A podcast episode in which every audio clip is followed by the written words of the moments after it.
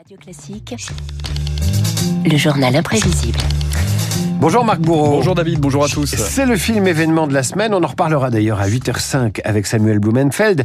Dali, de Quentin Dupieux. Long métrage consacré au peintre surréaliste interprété par cinq acteurs différents pour cerner toute sa personnalité. Et il vous faut au moins cinq minutes ce matin pour cerner Salvador Dali et son génie tragicomique. Salvador Dali est l'un des hommes qui suscitent à notre époque les controverses les plus passionnées. Nous donnons aux moins de 18 ans le conseil d'éteindre dès maintenant le récepteur, conseil qui sera également suivi avec profit par les personnes trop impressionnables, trop irritables. Voilà, prenez garde, David, nous disait la télévision Dali, c'est la provocation, la mégalomanie, la paranoïa, le commerce, la mystique. Mais qui est Dali au final? L'artiste par lui-même, ici, dans les années 60. Je suis un fou congénital.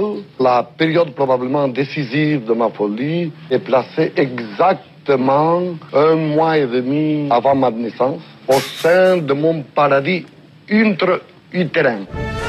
Ouais, Salvador Dali, l'ami espagnol de Breton, d'Éluard, le compatriote de Buñuel, de Garcia Lorca, c'est d'abord une apparence surréaliste aux accents toniques. Identique, tragique, paranoïaque, critique.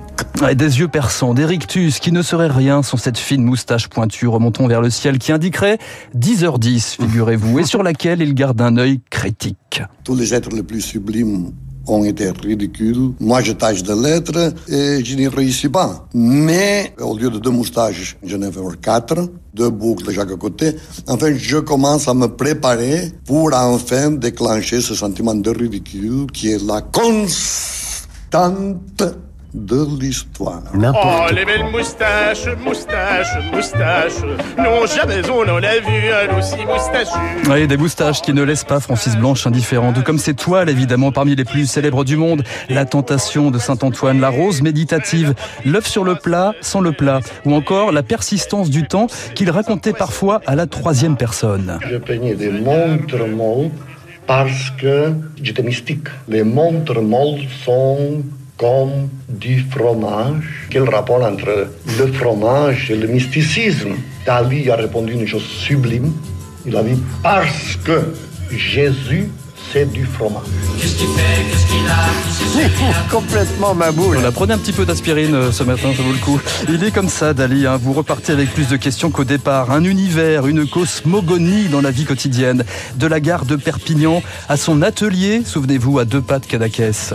Voici, selon l'expression même de Salvador Dali, le domaine suprêmement animiste des espaces homériques de Port-Yigat, où vit le maître devenu génie. Tout est conçu dans cette maison pour que la rencontre avec Dali à un instant quelconque vous produise un choc inoubliable. Oui, des tableaux, des touristes, des dessins pour Disney, des décors pour Hitchcock, mais aussi de l'art très commercial. Le pop art avant l'heure. Salvador Dali, anagramme Avida Dollar, disait André Breton. Dali, c'est l'auteur du logo des sucettes Choupa Choups. Et oui, des sucettes Choupa Choups en forme de marguerite. Et c'est aussi évidemment une pub mythique en 1968. Je suis fou du chocolat l'envers. Salvador Dali, médiatique, insaisissable, c'est une relation très particulière avec les écrans. Je considère la télévision, le cinéma, la presse, le journalisme comme un des grands moyens modernes d'habilissement et de crétinisation des foules. Mais j'adore les utiliser parce que, au point de vue pratique, après, il n'y a plus de gens qui courent après Dali et les tableaux se vendent plus cher. voilà, c'est tout à fait logique pour le Ah coup. non, mais il est très très visionnaire sur l'abrutissement. euh. Oui, oui. Et il n'y a pas que la télévision qui l'inspire, hein, je peux vous dire, parce qu'il y a les muses, évidemment. Il y a Gala, son épouse, son histoire d'amour dont il parlait pourtant en des termes peu flatteurs. Les femmes n'ont aucune possibilité de créer, mais par contre, ils ont un don quasi divin de crétinisation de l'homme. Et dans mon cas, c'est flagrant, puisque Gala m'a totalement crétinisé dans le sens de m'inspirer continuellement ma vie et mon œuvre.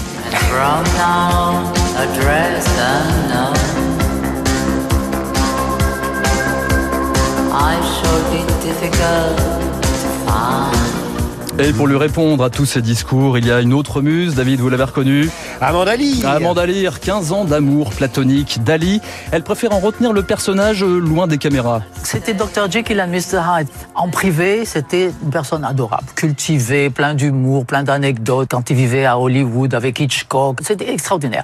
En public, il était vraiment désagréable, ancien antipathique, avec sa canne, ses moustaches, un peu ridicule. Je lui disais, mais bon, euh, il disait, mais non, vous ne comprenez rien. euh, La publicité, c'est l'âme du commerce. Plus on parle de moi, plus c'est bien.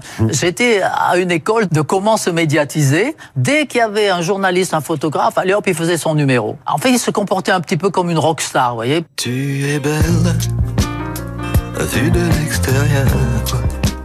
Ouais, Dali suscite malgré tout l'admiration des artistes John Lennon, Bob Dylan ou encore Serge Gainsbourg. J'ai passé trois jours dans, dans son lit, puisqu'il était à Cadaqués.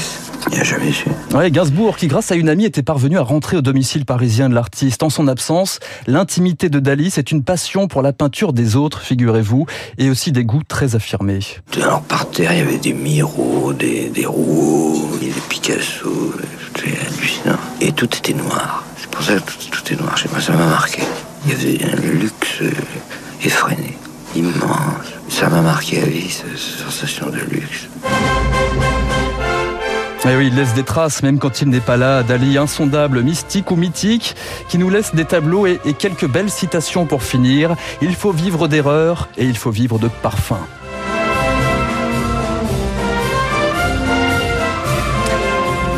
Dali, fabricant officiel de buzz sur Dali et Dali, euh, dessinateur qui a donné son nom à une intelligence artificielle qui dessine et Mais qui s'appelle. Dali. Ça, ça, ça s'écrit pas pareil, mais c'est quand même euh, un Dali et on peut aussi faire des montres molles avec Dali, l'intelligence artificielle. Mais on préfère l'original, bien plus drôle. Le journal imprévisible de Marc Bourreau à retrouver sur l'application Radio Classique. Notez qu'après le journal, Samuel Blumenfeld nous donnera son avis sur le Dali du réalisateur belge Quentin Dupieux. Tout de suite, le décryptage de David.